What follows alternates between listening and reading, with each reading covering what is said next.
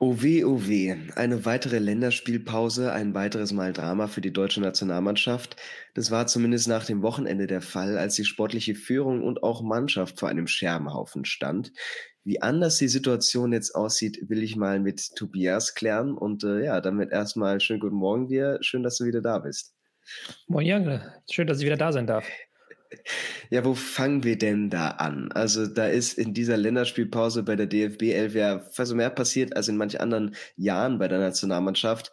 Ähm, so viele Schlagzeilen drum, äh, das war vielleicht auch so ein bisschen erwartbar, klar, aber am Ende hat es natürlich doch wirklich alles dominiert in den letzten Tagen. Ja, also das war natürlich nach diesem Spiel gegen Japan das dominante Thema.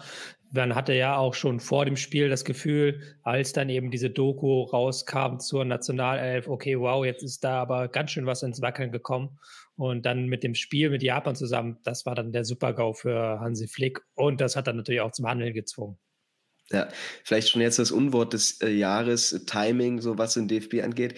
Kommen wir auch äh, nochmal zu einem äh, später zu. Äh, ich würde erstmal damit anfangen, dass wir uns aufs Sportliche konzentrieren, wie die deutsche Mannschaft in die Länderspielpause rein muss und dann natürlich einen Blick auf den Kader werfen, wo natürlich ein, zwei äh, interessante Personalien dabei sind. Angefangen mit einem Pascal Groß, der jetzt natürlich als Spieler es sich verdient hat mit starken Leistungen, aber auch nochmal symbolisch dafür steht, dass Flick nichts unversucht lassen wollte zum Ende, auch einen 32-Jährigen äh, nominiert und dann auch zum Debütanten macht.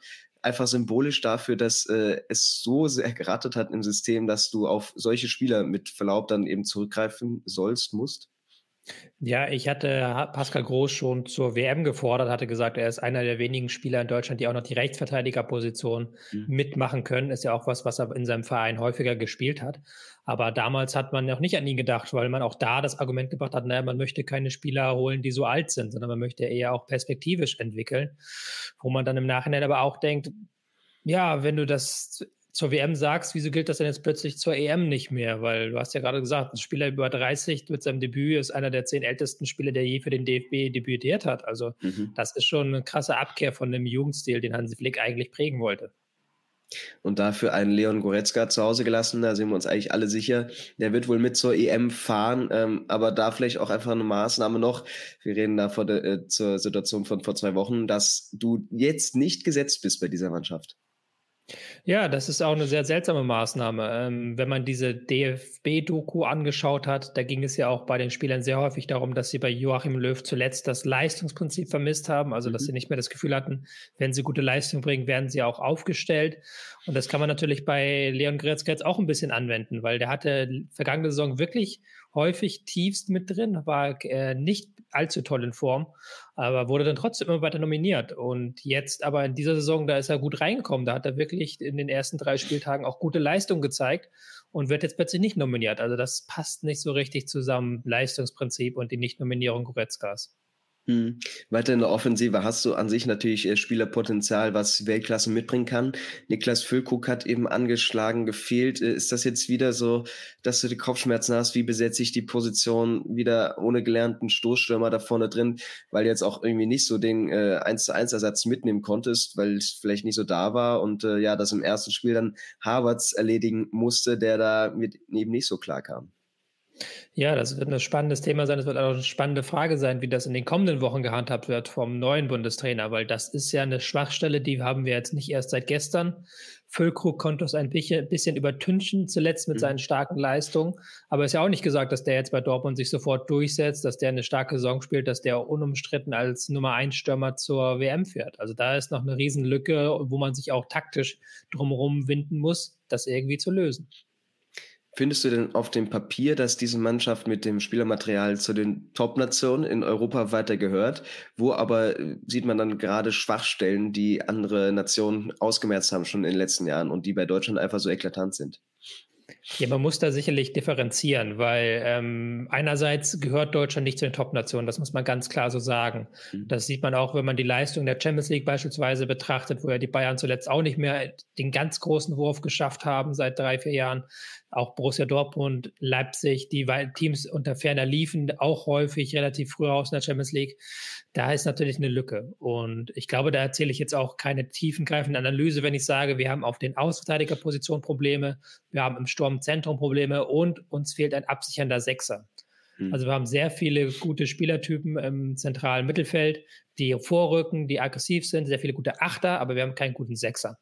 Und das sind natürlich eklatante Lücken im Kader, die in Frankreich zum Beispiel nicht hat, aber wo man auch sagen muss, so England, ein Stück weit auch Spanien, die haben uns abgehangen. Die sind einfach in den vergangenen Jahren besser geworden, wo wir nicht besser geworden sind. Hm. Heißt Thema aber nicht, dass ja. wir jetzt, ja genau, da ist nicht, dass wir den Kopf in den Sand stecken müssen. So, das ist ja dann die andere Extrem, dass wir sagen, ja, wir müssen gegen Japan 4-1 verlieren, das ist ja auch nicht der Fall. Ja, und Thema Nachwuchsarbeit dann natürlich auch nochmal ganz entscheidend dafür, was kommt dann eben äh, hoch an den Positionen, wo du es brauchst. Ähm, jetzt dann mit Vorlauf aufs Spiel äh, gegen Japan geblickt, ähm, da haben wir erstmal äh, mit Gündogan als Kapitän äh, vielleicht nicht eine überraschende Wahl, aber jemand, der jetzt mal diese Rolle bekommt und äh, sich damit auch einfach durch die Erfahrung, äh, denke ich mal, gut einfach mal das Heft in die Hand nehmen kann da im Mittelfeld. Oder wie findest du das? Ja, also auf jeden Fall. Es ist natürlich die Frage, ob er es auch bleibt, ob er auch Kapitän unter dem neuen Trainer bleiben wird. Aber mhm. er ist natürlich ein Spieler, der in den vergangenen Jahren immer in dem Verein Leistung gezeigt hat. Und man hat sich auch häufig gefragt, wieso wird diese Leistung nicht eins zu eins übertragen in der Nationalmannschaft, weil das auch gar nicht so leicht ist, weil er im Verein häufig Spieler neben sich hat, die auch noch absichern. Er hat da häufig eine offensivere Rolle, hat teilweise sogar als Zehner gespielt bei Pep Guardiola und diese Rolle war halt immer so ein bisschen verbaut in der Nationalmannschaft. Und jetzt bin mhm. ich gespannt, ob der neue Trainer es halt auch wagt, um Gündogan herum so ein Mittelfeld zu bauen. Das ist von der Leistung her auf jeden Fall nicht unverdient die Aufstellung ist dann genau so, dass quasi die Schwächen äh, der DFB 11 eklatant sichtbar wurden, die du schon angesprochen hast. Also wenn wir mit einem alleinigen Sechser ins Spiel da gehen, was dann Chan in diesem äh, Fall war, in so einem 4-3-3, du eigentlich keine gelernten Außenverteidiger hast und äh, du einfach merkst, die sind diesem Job jetzt äh, bei diesem Spiel nicht gewachsen, dann hatte ihm, sag ich mal, fliegt das nicht unbedingt in die Karten gespielt in diesem Moment. Ähm, vielleicht wir haben ja immer über Experimente gesprochen in den letzten Wochen, aber einfach diese Basics, äh, was dann auch Völler vielleicht ein bisschen mehr probiert hat, einfach das durchzuziehen, was irgendwie mal funktioniert hat. Ist es das ehrlich gesagt gewesen? Ja, das Ironische an der ganzen Sache ist ja, dass wir bei der Weltmeisterschaft sicherlich ähm, verdient ausgeschieden sind, aber da haben wir uns ja zum Beispiel viele Torchancen erspielt. Mhm. Da haben wir auch gegen Spanien bei dem 1 zu 1 ein sehr, sehr gutes Spiel gemacht. Ähm, wir haben eine sehr gute erste Halbzeit gegen Japan damals gespielt. Aber von dem Spielsystem, was wir damals gespielt haben, ist nicht mehr viel übrig geblieben, weil mhm. ähm, zuletzt der sehr viel experimentiert hat. Zum Beispiel in der Sommerländerspielpause hat er mit einer Dreierkette experimentiert, was nicht funktioniert hat. Und danach hat er erklärt, die Zeit der Experimente ist vorbei. Man kommt aus der Sommerpause raus, erstes Länderspiel gegen Japan, sofort wieder ein Experiment äh, mit mhm. Kimmich als einrückenden Rechtsverteidiger, ein Experiment, was auch fürchterlich schief lief. Die Abwehrkette ist nicht weit genug nach rechts gerückt, um die Kimmich-Lücke aufzufangen. Kimmich und Schan standen sich im zentralen Mittelfeld auf den Füßen. Es gab keinen Übergang vom ersten ins zweite Drittel. Es war ganz grausam anzusehen, so. Aber dieses Experiment war am Ende doch ein Experiment zu viel für Hansi Flick.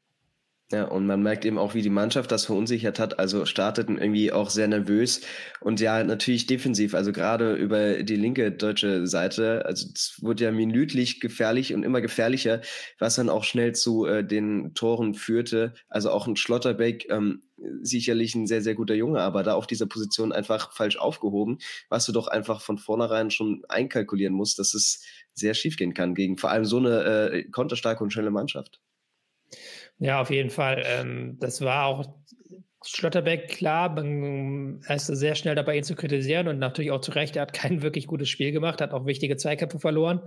Er war aber auch meist auf verlorenen Posten und ja. da muss man dann, glaube ich, die ganze Mannschaft mit reinnehmen. Es kam keine Unterstützung von den Sechserpositionen, es kam keine Unterstützung von Serge Gnabry, der vor ihm gespielt hat, ist dann häufig in Eins gegen Eins Situationen gegangen, die nicht seine Stärke sind, hat dann Flanken zugelassen und im Zentrum hat man ja auch nicht gut ausgesehen. Also man kann die, muss die Flanken natürlich schon bei der Hereingabe verteidigen, aber dann spätestens im Zentrum. Und da waren dann die japanischen Spieler auch immer sehr frei.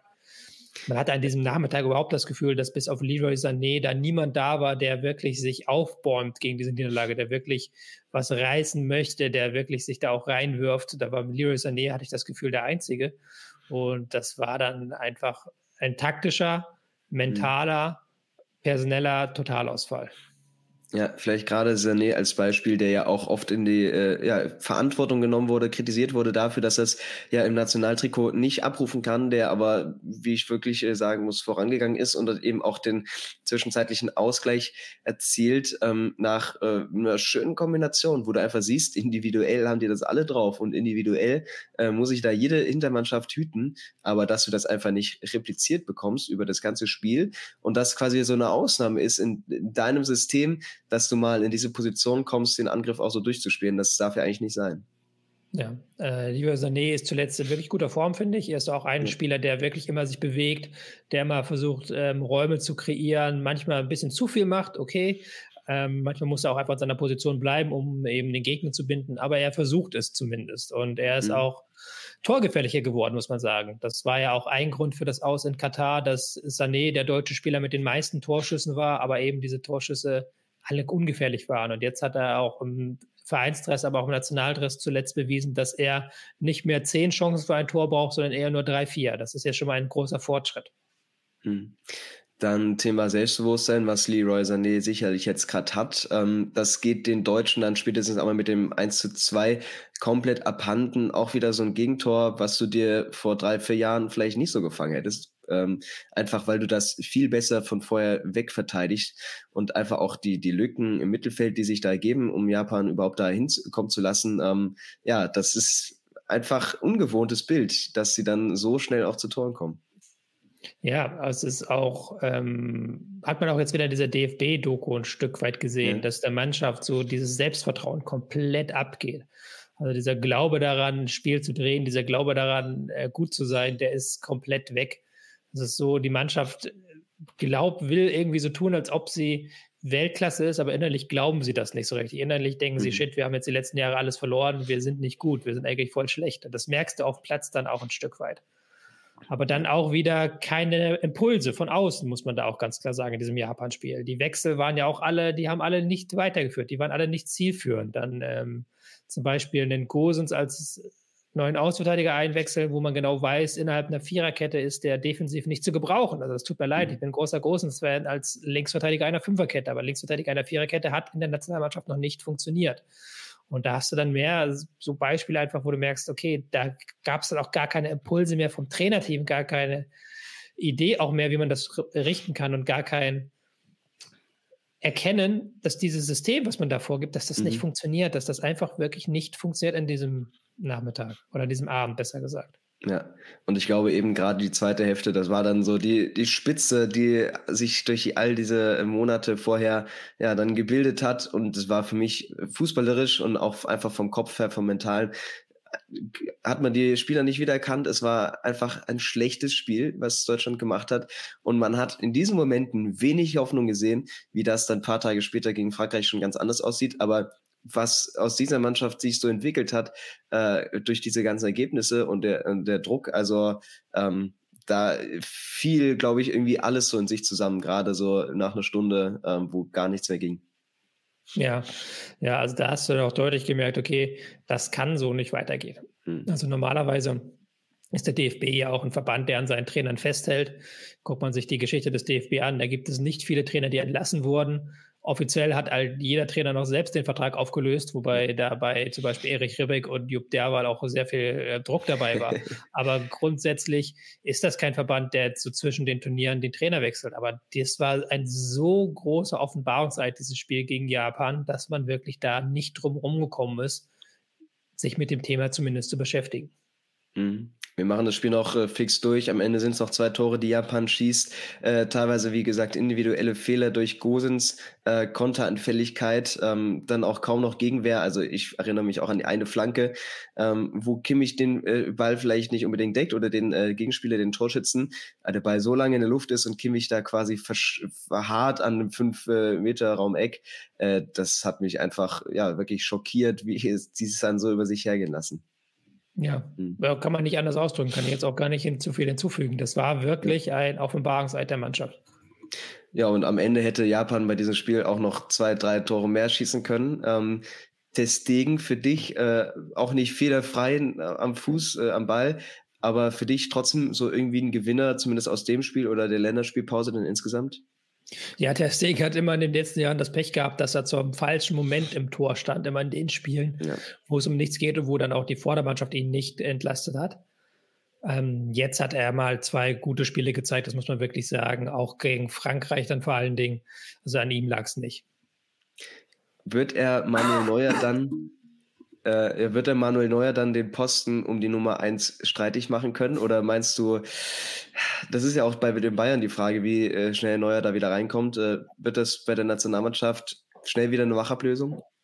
Ja, das kann niemand so genau sagen. Also das ist ganz, ganz schwer zu prophezeien, weil wir ja nicht wissen, wie kommt Neuer wieder zurück. Mhm. Hieß ja auch schon mehrmals erst kurz zum Comeback, dann doch nicht. Jetzt doch wieder ähm, tut es doch noch länger weh. Da weiß niemand, mit was für einer Verfassung er zurückkommt. Neuer hat allein durch seine Verdienste für den deutschen Fußball und durch das, was er am Ball kann, ähm, wichtige Gründe, warum er bei diesem Heimturnier im Tor stehen sollte. Aber Ter Stegen wäre natürlich da eine sehr, sehr starke Alternative. Grundsätzlich ist auch die Torwartposition noch keine, um die wir uns großartig Sorgen machen müssen. Das vielleicht in ein paar Jahren, weil jetzt kein Nachwuchs nachkommt, aber momentan ist das wirklich keine Schwachstelle, weil selbst wenn du mit Trapp oder mit Leno in so ein mhm. Turnier gehst, musst du sagen, du bist immer noch besser aufgestellt als von 20 der anderen 24 Teilnehmer. Ja, und ich sage es auch immer wieder, es ist eben nicht so, dass wir vor ihm einen Block aus Hummels, Boateng haben, äh, die er aus dem Verein kennt, die perfekte Abstimmung hat, sondern hast jetzt eben den Rüdiger äh, und äh, Süle, dann äh, Dortmund. Also das ist jetzt nicht mehr das Argument unbedingt, äh, was dann für Neuer spricht. Diese ja quasi blinde Abstimmung und Kommunikation, würde ich sagen. Ähm, kurz noch einen Blick auf die Zahlen, die trügen, weil du hast eine Passquote von 91 Prozent hast 67 Prozent Ballsitz und gewinnst auch die meisten Zweikämpfe. Am Ende stellst du da mit einem 1 zu 4. Äh, die Zahlen wünschst du dir gegen andere äh, Teams und äh, die, ja, für deine Spielweise. Aber da sieht man einfach, wie ineffektiv auch die deutsche Mannschaft mit dem eigenen äh, ja, Ballbesitz war und wie wenig daraus wurde. Das war ja quasi nochmal erschreckender. Ja, da haben wir auch jetzt den direkten Vergleich eigentlich zwischen dem Japan-Spiel vor einem Jahr in Katar und dem Japan-Spiel jetzt. Hm. Weil in Katar, da hatte man in der ersten Halbzeit sich extrem viele Chancen aus dem Ballbesitz herausgespielt. Da war ja tatsächlich die Chancenwertung das große Problem. Und dann hatte man nach der Pause mit der japanischen Umstellung auf eine Fünferkette große Probleme gehabt. Da hatte man dann mhm. keine Lösung gefunden. Aber selbst in dieser Halbzeit hat man zum Schluss noch eigentlich genug Chancen gehabt, um das Spiel wieder auf 2 zu 2 zu stellen und dann wieder alles gut zu machen. Und wenn du das vergleichst mit dem Spiel jetzt, wo man 67 Prozent Ballbesitz hat, aber aus diesem Ballbesitz wirklich gar nichts kreiert hat, dann ist das schon ein eklatanter Unterschied und auch ein eklatanter Rückschritt innerhalb der Ära Flick, weil das waren zweimal derselben Gegner, das war zweimal derselbe Gegner. Ja. Das hätte man auch zweimal dasselbe Spiel erwarten dürfen.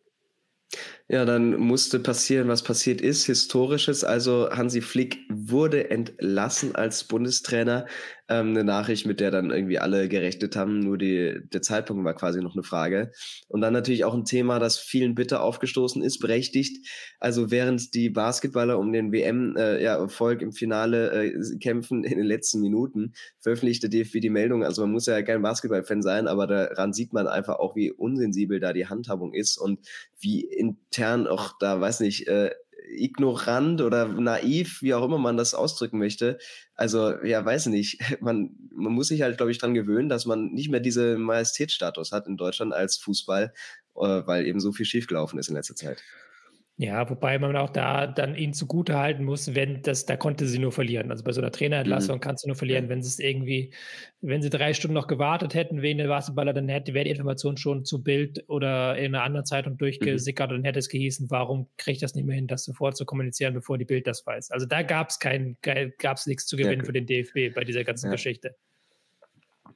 Ja, gehen wir trotzdem nochmal von diesem Zeitpunkt aus, also vor dem Frankreich-Spiel. Kannst du dich nach eine Top-Nation erinnern, irgendwie fußballerisch, die in einer solch vergleichbaren Krise steckte, wo du nicht nur mit Ergebnissen, äh, die, die fehlen, äh, aus so einer Phase gehst, sondern natürlich auch personell erstmal überhaupt nicht weißt, wie es jetzt weitergehen soll?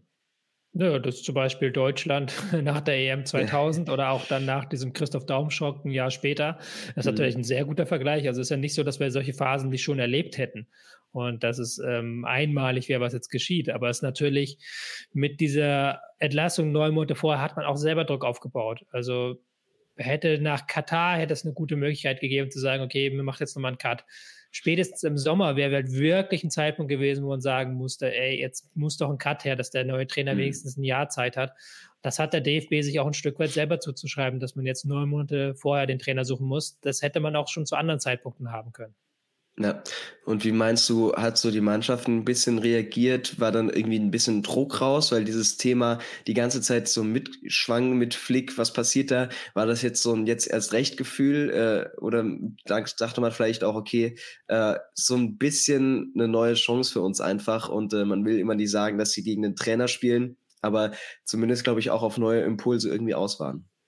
Ja, sie haben, also gegen den Trainer spielen ist eine Formulierung, die ich nicht mag, weil man, das ist immer so dann Kaffeesatzleserei. Aber man muss halt tatsächlich sagen, sie haben nicht für den Trainer gespielt, indem sie in dem Spiel gegen Japan alles gebracht haben, sondern das war halt, der hat die Leistung schon Bände gesprochen. Und mhm. wenn man es auch mit dem Frankreich-Spiel vergleicht, gerade in der Giftigkeit im Spiel gegen den Ball, auch so eine bestimmte Galligkeit, die sie hatten, ähm, dann war das schon so, da ist so ein kleiner ba Ballon an Last abgefallen von ihnen. Hm. Eine Frage, die mich einfach schon länger beschäftigt, natürlich immer was äh, Nationalspieler und so angeht. Also wir reden viel davon, dass viele Teams und Topclubs mit ganz anderen Spielweisen herkommen. Bester Vergleich, Fußball von Gosens bei Union ist einfach nicht vergleichbar mit dem von Gündogan bei Barca. Ist es also auch eine hohe Kunst, all diese hochqualitativen Spieler zusammenzubringen, ein passendes System zu finden, wo all deren Stärken so zusammenkommen? Und ist es einfach so, dass äh, gerade ein Flick das bei einer Nationalmannschaft nicht so geschafft hat, wie es andere nach ihm schaffen und die ganzen Stärken der Spieler, die sie ja mitbringen, nicht so zusammenfinden konnte? Ja, aber das ist äh, hohe Kunst, ja, hast du recht, aber das ist eigentlich der Job eines Nationaltrainers. Mhm. Genau das, was du beschrieben hast. Du bekommst Spieler von Vereinen, die da unterschiedliche, unterschiedlichste Systeme spielen, unterschiedlichste Rollen haben, unterschiedlichste Stärken und Schwächen haben. Und dann musst du innerhalb kürzester Zeit mit diesen Spielern ein eigenes System entwickeln. Mhm. Und dann kannst du entweder sagen, ich bastel ein System um die Spieler herum, ich gucke, dass ich die Spieler möglichst viele gute Positionen reinbringe, wie das Italien bei der EM 2021 mit Virati gemacht hat, wie das auch ein, ein Stück weit Argentinien gemacht hat bei der WM 2022 um Messi herum. Du kannst aber auch sagen, ich entwickle ein System und baue das nach und nach auf und gucke, dass ich dann so nach und nach die Spieler da reinbekomme. Das sind die beiden Wege. Mhm. Und die, der DFB hat in den vergangenen Jahren keinen der beiden Wege bestritten. Also der BS, DFB hat immer wieder alles Mögliche probiert, aber es war dann nie perfekt an die Spieler angepasst. Aber es war auch kein System, in dem die Spieler nach und nach reinwachsen konnten. Mhm. Das muss jetzt halt die Idee sein, dass man jetzt möglichst schnell irgendein System findet, dass man dann auch zur EM noch ein Stück weit einspielen kann und nicht dann wieder zwei Wochen vorher dasteht und keine Stammelf hat. Das funktioniert nicht mehr heutzutage. Ja. Ja, und das äh, fußt natürlich auch alles darauf, vielleicht auch so, nicht Kaffeesatzleserei, aber zu weit gesponnen, aber dass gerade sich der deutsche Fußball so schwer damit tut, dass viele Spieler natürlich andere Einflüsse gewohnt sind und nicht so ein richtiges Verständnis dafür da ist, wie funktioniert deutscher Fußball in diesem Sinne. Also ich glaube, bei italienischen Mannschaften, da hast du irgendwie so ein Grundprinzip, okay, da haben alle mal gelernt, auch zu mauern und das Ding rauszukloppen. In Spanien ist es sehr viel Tiki-Taka, in Brasilien, ähm, da ist die äh, hohe Ballkunst äh, natürlich das A und O. Äh, wofür steht denn der deutsche Fußball eigentlich? Und ist es genau dann so ein Ding, wo die Spieler zur Nationalmannschaft kommen und vielleicht nicht ganz die Erwartungen haben können, worauf sie sich jetzt einstellen müssen?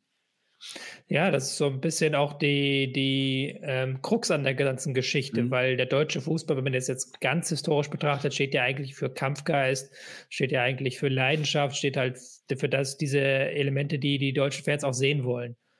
Aber das ist etwas, was im 21. Jahrhundert als Deutschland nicht mehr so funktioniert, ähm, weil du ja eben als Deutschland auch sehr viele Spiele hast gegen Nationen, die dann eher sagen, okay, 0-0 hm. gegen Deutschland nehmen wir mit. Und auch die deutschen Spieler ja mittlerweile so weit sind, dass sie alle technisch so begabt sind, dass sie auch ein technisch hochwertiges Spiel aufziehen können.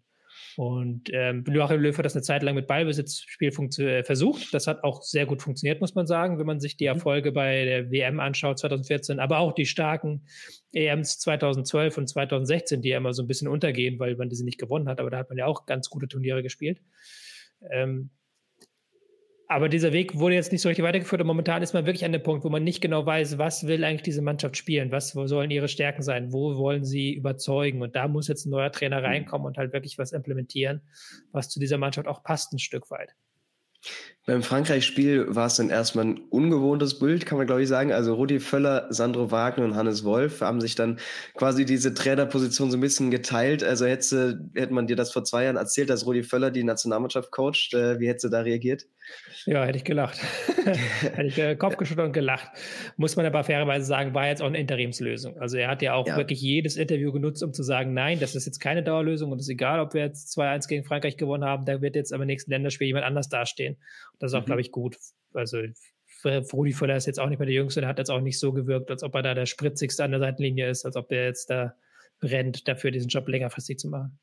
Ja, ähm, manch einer hat sich vielleicht gefragt, wo da ein Andi Breme in der Startausstellung ist und wo der fehlt. Nein, äh, das, ist, das sind natürlich die alten Zeiten und es ist ja auch gut, äh, dass in der Zeit viel passiert ist. Auf links hinten setzt Völler aber tatsächlich auf Benjamin Henrys, äh, den ich sehr interessant fand auf dieser Position, wo man auch sagen muss, der spielt äh, in Leipzig bisher eine sehr starke äh, Saison, hat sich gerade nach seinem Wechsel vor einem Jahr dann richtig etabliert, eben auch in der Viererkette und äh, bringt irgendwie das mit auch, um da auf der linken Seite zu brillieren. Da schon den Ausblick äh, auf das Spiel hat er sehr gut gemacht, oder?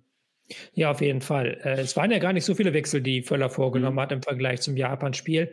Aber dann an den entscheidenden Stellen auch nochmal wieder das Thema Leistungsprinzip. Weil Henrys, hast du auch gerade gesagt, der ist wirklich richtig, richtig gut in die Saison reingestartet. Also war wirklich der mit Abstand beste Ausverteidiger, der in der deutschen mhm. Bundesliga performt hat in den ersten Spielen. Und ihn dann halt nicht zu bringen, ist halt auch schon ein Statement gewesen von Hansi Flick, dann lieber dieses einrückende Ding mit Joshua Kimmich da zu probieren. Mhm. Und dass er jetzt gespielt hat, hat er ja auch direkt wieder zurückgezahlt, indem er ein wirklich, wirklich gutes Spiel gemacht hat. Ansonsten war es dann viel eben klassisches 4-2-3-1 mit Chan und dann Gündogan, später dann groß auf der Doppel-6. Ähm, Gerade bei Chan, äh, so einem Spieler, wo man immer denkt, okay, als alleiniger Sechser vielleicht nicht das Tempo, nicht die Umsicht, ähm, äh, gerade eigentlich sein gutes Spiel äh, dann auf den Platz zu bringen, aber mit einem Nebenmann an sich, dass er da nochmal viel besser ins Spiel findet und auch die Sicherheit äh, vielleicht mal im Rücken hat in ein paar Situationen. Eigentlich genau das, was er so für sein äh, Spiel braucht, oder? Ja, auf jeden Fall. Also da waren sehr viel mehr Synergien drin in diesem Spiel. Also sehr viel mehr Spieler, die mit ihrem Nebenmann harmoniert haben. Auch ein Müller, der vorne viel ausweicht, dadurch dann wiederum Räume schafft. Das war schon eigentlich eine gut gewählte Startaufstellung. Muss aber auch sagen natürlich, dass der Gegner Frankreich ein anderer Gegner ist als der Gegner Japan. Das sieht man schon an den Ballbesitzwerten. Hast du vorhin gesagt, von 67 Prozent Ballbesitz geredet für Deutschland gegen Japan. Das war andersrum beim Spiel gegen Frankreich, weil du eben einen anderen Gegner hattest und dann auch andere Aufgaben für die Spieler hattest. Hm. Bleiben wir nochmal kurz defensiv. Also das Innenverteidiger-Duo aus Rüdiger und Süle. Äh, für dich vielleicht gerade das Kompletteste, was du da hinstellen kannst ähm, und einfach auch so ein bisschen, was die Robustheit angeht und das Körperliche? Ja, ich würde jetzt ähm, einen Schlotterbeck und auch einen Mats Hummels gar nicht rausnehmen. Mhm. Ähm, Gerade Mats Hummels, der hat vergangene Saison in der Rückrunde super Leistung gezeigt. Der ist jetzt auch wieder gut in Form, spielt aber da trotzdem keine Rolle. Thema mhm. Leistungsprinzip wieder. Aber äh, mit Rüdiger und Süle hast du natürlich zwei Verteidiger, die hinten gut absichern können, die auch eine gute Spielauslösung haben, ähm, die einfach eine sehr solide Innenverteidigung bilden, die mhm. auch jetzt nicht die fehleranfälligsten sind. Natürlich, alle deutschen Innenverteidiger machen ihre Fehler, das ist ja auch eine große Schwachstelle der Mannschaft, aber sie sind da, glaube ich, noch die mit der am wenigsten fehleranfälligen. Also dann eine solide Innenverteidigung, der aber auch im Vergleich zu einer Innenverteidigung, in der einen Hummels spielt, einen Schlotterbeck spielt, bisschen das gewisse Atmos im Spielaufbau fehlt, bisschen das gewisse Etwas auch beim Herausrücken fehlt. Mhm. Äh, weiter vorne fehlte Kimmich quasi angeschlagen, stand nicht in der Startelf. Ähm, bekommt ja auch viel Kritik ab für Mentalität, Spielweise, wie auch immer. Ähm, in dieser Phase jetzt bei diesem Spiel, wenn er angeschlagen fehlt, ist das zumindest auch eine Chance, was auszuprobieren. Ähm, Kimmich eben auch mal die Pause zu geben und äh, ja, zu, zu schauen, wie funktioniert denn das Mittelfeld mit einer ganz neuen Dynamik, was ja auch an sich dann gut geklappt hat. Ja, sehr gespannt, was dann jetzt auch der neue Trainer daraus für Schlüsse zieht, wie er dann weitermacht mit Kimmich, ähm, was für eine Rolle dann Kimmich bekommt im zentralen Mittelfeld. Das wird eine sehr, sehr spannende Frage sein, weil man hat es ja auch immer gemerkt in den vergangenen Spielen, dass so ein Mittelfeld mit Kimmich, Goretzka, das ist sehr offensiv. Das ist ja auch bei den Bayern immer ein Thema mhm. dass sie beide gemeinsam nicht gut genug absichern, äh, dass da eben defensiv was fehlt. Und ähm, Tuchel versucht denen das da reinzuimpfen. Bin ich gespannt, ob er das schafft und ob das dann auch die Nationalmannschaft übertragbar ist. Mhm. Vorne startete dann Müller, wie gesagt, äh, der die Aufstellung auch schnell belohnen sollte. Also Deutschland geht dann schon nach vier Minuten nach einem wirklich äh, schön herausgespielten Angriff in Führung. Ich glaube, es waren auch 15 bis 20 Sekunden Ballbesitz vorher und der Ball kommt dann eben dahin und du denkst, wo kommt diese Selbstverständlichkeit her? Auch mit der Hacke hier nochmal weitergeleitet und den Pass wirklich in den Fuß, das hat gegen Japan auch oft genug nicht funktioniert. Ähm, und Müller steht dann am Ende frei im Strafraum und verwandelt das Ding wo man sich fragt, wie, was ist passiert, dass sie jetzt dahin kommen? Ja, also da, war, da hat man deutlich gesehen, dass der eine Last abfällt. Wobei du auch schon gesagt hast, das Tor gegen Japan war auch schön herausgespielt. Mhm. Also das ist natürlich eine Stärke, die wir eigentlich haben, dass wir sehr viele spielstarke Spieler im offensiven Mittelfeld haben, dass wenn wir erstmal in die gefährlichen Zonen reinkommen, dass wir dann auch häufig Gefahr kreieren können, auch häufig über kurze Pässe in den Strafraum kommen und dann zu wirklich guten Schussgelegenheiten kommen und nicht nur so zu Halbflanken oder zu ähm, Torschüssen aus der Ferne kommen, sondern wirklich gute Schussgelegenheiten haben. Ähm, das ist ja eine Stärke, die du auch abrufen kannst und die du auch abrufen musst als Nationalmannschaft. Und dann hat dieses 1-0 natürlich der deutschen Mannschaft in die Karten gespielt, weil sie gesagt hat, wir wollen dieses Spiel defensiv angehen, wir wollen erstmal stabil stehen, wir wollen erstmal die, den Gegner machen lassen und das haben sie dann auch gemacht. Mhm. Weiter geht's dann mit Elan, Spielfreudigkeit und natürlich auch sicheres Verschieben. Also die Defensivreihe stand wirklich gut. Ähm, es war ein ganz anderes Auftreten der Mannschaft, auch eben dann vom Kopf. Du sagst es schon, da fiel äh, viel Last ab, vielleicht auch die Atmosphäre, die dann wirklich zuträglich war. Trotzdem muss man doch irgendwie sagen, hat Völler vielleicht einfach die richtigen Worte gewählt vorher in der Kabine, hat gesagt, Jungs, macht einfach euer Ding. Ähm, ja, weil wo soll dieses Selbstverständnis sonst herkommen? Ich glaube, da war, kamen mehrere Dinge zusammen. Ich weiß nicht, ob Voller die richtigen Worte gewählt hat, aber einfach dieser Trainerwechsel scheint da was freigesetzt zu haben mhm. bei den Spielern. Man kann es nicht anders beschreiben. Also sie waren einfach präsenter auf dem Feld, sie waren konzentrierter. Das zweite war natürlich, dass es ein anderes Spiel war als gegen Japan, dass Frankreich auch ein Gegner ist, der, ähm, bei dem man dann sagen kann, nimmt immer den Ball und die wissen dann auch nicht immer 100% damit was anzufangen. Sie leben ja sehr von ihrer individuellen Klasse. Und wenn du diese beschneidest, wenn auch ein Mbappé auf dem Feld fehlt, muss man auch ganz klar sagen, dann ist diese Mannschaft nicht so gut. Dann ist diese Mannschaft nicht Weltmeister-like, sondern ist eher eine überdurchschnittlich äh, gute Mannschaft. Und das dritte war, das muss man aber auch ganz klar nach diesem Spiel benennen, dass Frankreich hier nicht ernst gemacht hat. Das möchte ich auch nochmal ganz klar betonen. Frankreich hat dann sehr viel aus dem Spielaufbau versucht, hat dann immer wieder hintenrum gemacht, haben es dann sehr gut geschafft, die Außenspieler einzubinden, den Pass wieder zurück in die Mitte zu spielen und dadurch so ein bisschen Raumgewinn zu erzielen. Aber gerade vorne im letzten Drittel war das dann problematisch. Dann sind sie häufig auf den Flügel rausgekommen, aber es war auch niemand im Zentrum, den er mit der Flanke hätte anspielen können. Moani hat sich wie immer sehr viel bewegt, sehr viel gezeigt, aber war mhm. auch sehr glücklos dabei. Ähm, es waren sehr viele individuelle Aktionen, die, wenn du sie besser löst, dann kreierst du vielleicht was als Frankreich. Weil sie sind ja immer wieder gut ins letzte Drittel reingekommen, haben immer wieder es gut geschafft, Deutschland so nach hinten zu drücken. Aber daraus haben sie dann sehr, sehr wenig gemacht. Mhm. Deutschland musste dann, wie du es gesagt hast, konzentriert verschieben, konzentriert verteidigen, gar nicht so aggressiv rausrücken, sondern wirklich immer nur in dem Verschieben bleiben und haben es dann darüber gelöst, Deutsch, äh, Frankreich vom eigenen Tor fernzuhalten. Ja, äh, gerade eben auch aus taktischer Sicht äh, sicherlich interessant, das schon starke Umschaltspiel von Frankreich, also mit viel Tempo ähm, versuchen die es ja auch oft. Gegen Japan ging das ja noch komplett schief, äh, aber dass du jetzt einfach sagst, okay, rückt nicht ganz so weit raus. Wir haben diese Sicherheit und sobald wir Personal hinten haben, kriegen wir das auch ordentlich wegverteidigt, äh, was gerade eben dann auf den Außen einfach dann der Schlüssel war. Ja klar, ist natürlich auch dann sehr viel einfacher, wenn du 1-0 vorne liegst, wenn du sagen kannst, okay, wir müssen jetzt auch selber im eigenen Konter nicht das letzte mhm. Risiko gehen.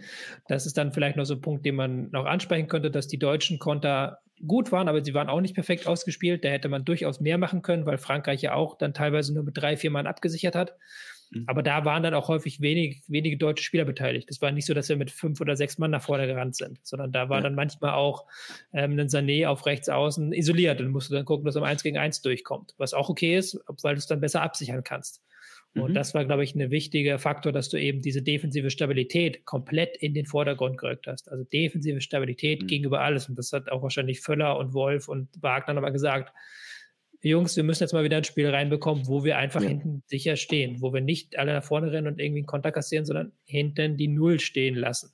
Das hätte ja auch fast ja. geklappt, aber das war, glaube ich, das Ziel in diesem Spiel. Ein Name, den wir noch nicht so erwähnt hatten, ist Florian Würz. Ähm, sehr interessanter Spieler, natürlich Edeljuwel, ähm, der sich in der Nationalmannschaft quasi auch noch viel unbeschriebenes Blatt vor sich hat. Ähm, wie ordnest du so seine Leistung ein bisschen ein und wo sieht man denn eigentlich seine Position in diesem Jahr sehr offensiven System, wo er nicht wie vielleicht in Leverkusen der Fixpunkt ist in der Offensive, sondern natürlich auch einer von sehr viel, ähm, vor allem beim Ball starken Spielern? Ja, ich äh, halte Florian Wirtz für das größte Talent neben äh, Musiala am deutschen Fußball. Mhm. Es wäre sehr, sehr interessant, wenn man irgendwann mal eine Wirtz-Musiala-Nationalmannschaft sieht, die nebeneinander, wenn die auch beide funktionieren würden. Aber bei Würz, du hast es gerade schon angesprochen, in Leverkusen ist er der Fixpunkt. Hat er auch durchaus Freiheiten. Er hat andere Spieler, die dann die Laufwege in die Spitze machen. Er hat andere Spieler, die dann defensive Wege auch machen. Da ist mhm. er jetzt nicht der herausragende Akteur. Und das hat in der Nationalmannschaft noch nicht. Da hat er wieder diese herausgehobene Rolle. Kann er auch gar nicht haben, klar. Und er hat auch noch nicht das Zusammenspiel mit seinen Mitspielern. Und ich glaube, das braucht auch noch ein bisschen. Er ist ja noch sehr jung und ich glaube, da muss er dann erstmal reinwachsen in diese Rolle. Aber ich glaube, er kann auch mittelfristig eine besondere Rolle spielen. Ist halt die Frage, ob das schon bis zur EM klappt. Da wird man sehr gespannt sein. Da wird es, glaube ich, dann eher auf ein Duell Musiala oder wird es herauslaufen. Aber mittelfristig muss es halt irgendwie hinbekommen, hin, muss machbar sein, dass wir ein Musiala und Wirtz-System hinbekommen. Mhm. Ähm, ja, dann vor allem in der zweiten Hälfte hat man Frankreich dann auch zu Beginn wieder gut in Zaum gehalten, nachdem das äh, kurz vor der Pause, äh, ja, die schon Druck gemacht haben. Ähm, ich kann mich an viele Situationen erinnern, wo Deutschland das wirklich auch offensiv sehr gut spielt aber dann doch nochmal irgendwie der Abschluss geblockt wurde oder ja, man eigentlich aus einer aussichtsreichen Position vielleicht auch nicht genau das gemacht hat. Das ist jetzt dann auch wieder, Deutschland hat das Spiel gewonnen, aber daraus kann man vielleicht auch noch ein bisschen was mehr mitnehmen, dass man dann doch nochmal diesen extra Pass sucht und äh, die ganzen selbstbewussten Spieler dann vielleicht nicht sofort den Abschluss, sondern noch einmal rüberlegen und so, äh, wie es ja zum Beispiel auch vor dem Tor funktioniert hat. Ähm, hier einfach noch so ein bisschen wieder Coolness entwickeln oder kommt das einfach, wenn du selbstbewusster bist und äh, ja, die Erfolgserlebnisse ja, hast? würde da ja leider anders argumentieren und das mhm. ist dann die ähm, negative Lesart, dass du gerade die Schwächen beschrieben hast, mhm. vieler dieser Spieler, die ja großartige Spieler sind im Zusammenspiel, die über individuell technisch herausragende Fähigkeiten verfügen, aber eben keine Torjäger sind. Also ein mhm. Torjäger weiß dann, wann er rüberspielen muss, der weiß, wann er selbst den, den Schuss wählen muss. Ähm, das fehlt der deutschen Nationalmannschaft. Und das ist auch was, was wir jetzt seit Jahren beklagen weil wir eigentlich eine Nationalmannschaft sind, die sehr viele Chancen auch herausspielt. Das war jetzt in diesem Spiel gegen Frankreich gar nicht der Fall, weil der Fokus eben auf der Defensive lag. Aber wenn du die vergangenen Jahre guckst, auch das Ausscheiden bei den vergangenen Turnieren, waren mhm. das häufig Fehler in der Defensive, die dann die Probleme waren und eben die mangelnde Chanceverwertung. Und das ist jetzt, glaube ich, nichts, was ein neuer Trainer auch binnen zwei Sekunden oder Fingerschnipsen lösen kann. Ja, trotzdem natürlich einfach, dass du weiter daran arbeiten musst, in die, in die Position zu bringen. Ähm, dann vielleicht auch mal mit eigenen Kontern im eigenen Stadion. So kam es dann zum 2 zu 0 äh, von Sané, der einfach beweist, wie du sagst, dass er einen Lauf hat. Ähm, auch schön geschickt von Havertz. Das wird auch Havertz gut tun, nach wirklich schwachen Spielen und einem schwachen Saisonstart bei Arsenal ähm, dass er zumindest die Vorlage mal für sich äh, erhascht hat und auch gerade nach seiner Einwechslung als Joker vielleicht ein bisschen mehr in die Rolle kommt, okay, als Herausforderer und äh, ich muss jetzt hier in den 15, 20 Minuten performen. Ja, auf jeden Fall. Also das ist, ich glaube, in der zweiten Halbzeit war es dann die Einwechslungen haben halt auch alle besser funktioniert, weil sie ja. in so ein defensiv stabiles System reingekommen sind und dann da eben ihre Duftnote setzen könnten. Havertz ist ein Spieler, der sehr viel Kritik erhält, auch jetzt mhm. gerade auf der Insel. Also ist jetzt ja nicht der unumstrittenste Spieler wird auch manchmal von ihm das verlangt, was er nicht kann. Das ist dann immer so ein bisschen schade, weil er eigentlich sehr gut da drin ist, Räume zu erkennen, sich ein bisschen fallen zu lassen, mit dem Ball aufzudrehen, auch unter Gegnerdruck und dann den nächsten Pass mhm. zu spielen. Aber er ist jetzt auch keiner, der wuchtig im Abschluss ist, der wuchtig vorne drin ist. Der kann auch manchmal in einem Spiel verschwinden, eben wenn er nicht die passenden Zuspiele bekommt. Aber in diesem Spiel hat das halt gepasst, dann auch mit diesem Fokus auf Umschalten, dass er dann immer so ein bisschen sich hat fallen lassen, angeboten hat. Das war dann schon ganz gut. Trotzdem, auch da wieder, wenn wir vorne einen Torjäger hätten, dann wäre es vielleicht früher schon 2-1 gestanden, weil dann eben auch immer der letzte Druck auf das gegnerische Tor auch gefehlt hat. Diese Läufe in die Tiefe, die man da braucht, die haben so ein Stück weit gefehlt. Ja. Am Ende ist es dann noch Griezmann, der nach einem, glaube ich, relativ unstrittigen Elfmeter ähm, ja, verkürzt, reicht dann am Ende für die deutsche Mannschaft und es ist vielleicht in dem Moment weniger wichtig, wie gut der Gegner jetzt war, in welcher Form, welches Personal, aber dass du da einen Sieg stehen hast mit dem 2 zu 1, das war, glaube ich, einfach unheimlich wichtig. Wäre das jetzt wieder in einem 1-1, 2-2, vielleicht sogar 2-3 äh, geendet, dann hättest du ja genauso da gestanden, obwohl du an sich ein gutes Spiel gemacht hast fürs Selbstvertrauen der Spieler ist das sehr, sehr wichtig, dass du halt jetzt auch gemerkt hast, hey, wir können auch eine Top-Nation wie Frankreich äh, schlagen, zwar ohne mhm. Mbappé, aber trotzdem ist das ja was wert. Wir können da mithalten. Wir müssen jetzt nicht so tun, als ob wir ein ähm, fußballerisches dritte Weltland sind. Das ist nicht der Fall, sondern ja. wir sind ein Land, das eben äh, auch über Qualitäten verfügt. Und da kann jetzt dann der neue Trainer natürlich auch ein bisschen aufbauen auf diesem neu gewonnenen Selbstbewusstsein. Es ist aber eben nicht so, dass jetzt alle Fans wieder in Freudentrommel ausbrechen sollten und äh, wieder richtig Bock auf Länderspiele haben, weil da ist natürlich noch sehr viel, was passieren muss, äh, gerade eben auf der Trainerposition. Also äh, ich werfe gleich mal die Frage in den Raum. Wer traut sich das denn jetzt zu? Wer ja, packt da an und äh, wird neuer Nationaltrainer, bei dem man dann nicht nur wegen der Ergebnisse, sondern auch sowieso wieder Bock auf DFB bekommt? Ja, so diesen Trainer, den gibt es ja eigentlich, der heißt Jürgen Klopp. Ich glaube, das wäre der Trainer, um den sich ganz Deutschland herumscharen könnte und mhm. der natürlich auch inhaltlich der Trainer ist, der das kann und der da auch dieser Mannschaft eine gute Spielidee mitgeben würde. Aber dieser Trainer ist einfach nicht verfügbar, muss man ganz mhm. offen sagen. Hat auch schon mehrfach gesagt, nein, er sieht seine Aufgabe in Liverpool. Er hat noch ein paar Jahre wahrscheinlich. Ist ja kein Geheimnis, dass er irgendwann mal diesen Job übernehmen möchte, aber eben nicht jetzt. Und dann muss man jetzt einen anderen Trainer finden. Und da sind die heißesten Namen, erzähle ich jetzt ja auch nichts Neues, sind äh, Julian Nagelsmann, Bayern-Trainer, natürlich ein junger Trainer, der aber auch sehr viele moderne Ideen hat, der auch ähm, schon bewiesen hat, dass er Systeme entwickeln kann, der ja auch, auch schon bewiesen hat, dass er nicht nur halt mit Topspielern von Bayern arbeiten kann, sondern auch mhm. gute Zeiten halt gehabt hat in Hoffenheim zum Beispiel und da auch sehr schnell Ergebnisse geliefert hat. Er ist ja damals im Abstiegskampf gekommen und hat dann binnen Wochen Ergebnisse geliefert. Das ist ja auch ein Argument, was für ihn spricht. Und der zweite Trainer heißt Louis van Gaal der dann äh, nochmal den großen Vorteil hat, dass er eben diese Mühle-Nationalmannschaft kennt, dass er jetzt mhm. schon an mehreren Turnieren teilgenommen hat, dass er weiß, wie sieht eine Vorbereitung aus, wie sieht so ein Turnierverlauf aus, wie darf man sich auch nicht kirre machen lassen, wenn das erste Spiel nicht gut geht. Also das ist natürlich der große Vorteil von Louis van Gaal. Wen würdest du dir wünschen, wenn es nach dir ginge? Also ich würde mir Nagelsmann wünschen tatsächlich eher, weil ich auch natürlich die vergangenen Auftritte von den Niederländern unter Louis van Gaal in Erinnerung habe und die waren bei der WM im vergangenen Jahr wirklich nicht gut. Also die mhm. waren wirklich, wirklich nicht gut. Die haben sich durch die Gruppenphase durchgewirkt in einer extrem einfachen Gruppe. Sie haben dann gegen die USA zwei frühe Tore gemacht und dann wirklich hinten gestanden und Edgy Badge gesagt. Und gegen die Argentinier waren sie 70 Minuten aber sowas von unterlegen, bis Wout Wechos dann kam. Also das war wirklich kein moderner Fußball. Da kann man sich dann bei Deutschland im kommenden Jahr, das wäre dann hängen und würgen. Und dann hätten wir auch wieder das Thema Fünferkette sehr schnell, die Van Raal bevorzugt in der Nationalmannschaft. Also das wird, würde problematisch werden, aber zumindest für das Turnier könnte es interessant sein. Ja. Nagelsmann ist natürlich ein Risiko. Muss man auch mhm. natürlich ganz klar sagen, weil er diese Art von Job noch nie gemacht hat, weil er jetzt ja auch, ähm, ist auch ein Typ, der gerne aneckt. Ist ja auch was, wo als Nationaltrainer nochmal deutlich, deutlich stärker drauf geblickt wird, gerade bei einem Turnier im eigenen Land. Aber inhaltlich ist er natürlich ein Top, Top, Top, Top, Top-Trainer, der mhm. das auch leisten kann, dieser Mannschaft eine Spielidee zu vermitteln, die sowohl die Offensive als auch die Defensive anspricht. Mhm. Inwieweit sagt man denn jetzt beim DFB vor der Heim-EM, äh, wir haben jetzt nichts zu verlieren, wir kommen aus so einer Phase, Trainerwechsel, das muss sich alles irgendwie wieder ein bisschen finden. Äh, jeder Erfolg, äh, den nehmen wir mit. Oder ist jetzt der Druck sofort wieder da, dass du dann auch gerade mit äh, einem neuen Übungsleiter so gut performen musst, wie es nur irgendwie geht und äh, ja, dann nicht, nicht wieder nach dem Sommer in diese gleiche Situation bringst, dass du gucken musst, ja, wo stehen wir jetzt eigentlich? Der Druck ist riesengroß. Der Druck ist riesengroß. Das muss man mal ganz klar sagen. Dieser Verein ist finanziell extrem gebeutelt. Also der DFB hat durch eben Steuernachzahlung, durch vergangene Einnahmen richtig mhm. an Geld verloren. Ähm, die Länderspiele sind auch nicht mehr so Selbstläufer. Das Spiel gegen Japan haben keine sechs Millionen Menschen auf RTL gesehen. Das ist eine Quote, die ist nicht herausragend. Und der deutsche Fußball im Allgemeinen, auch die Liga, hat extreme Probleme jetzt mit der Vermarktung, weil eben die Popularität ein Stück weit zurückgeht. Und diese Heim-EM ist halt wirklich die Chance, da wieder einen Boost zu geben, wieder die Leute zurückzuführen zur Nationalmannschaft.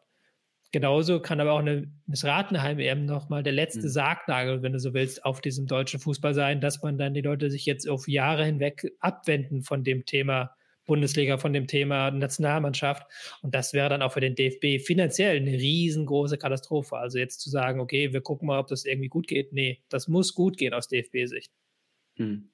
Jetzt nochmal der kurzfristige Ausblick. Es steht in ein paar Wochen eine, eine, Reise in die USA an für Testspiele manchmal sagt man, ja, muss eigentlich nicht, äh, unnötig. Jetzt ist es zumindest, muss man es als Chance sehen. Äh, glaubst du, dass dann schon der neue Trainer die Mannschaft übernimmt? Und äh, was hältst du sonst so von diesen Testspielen überm Teich?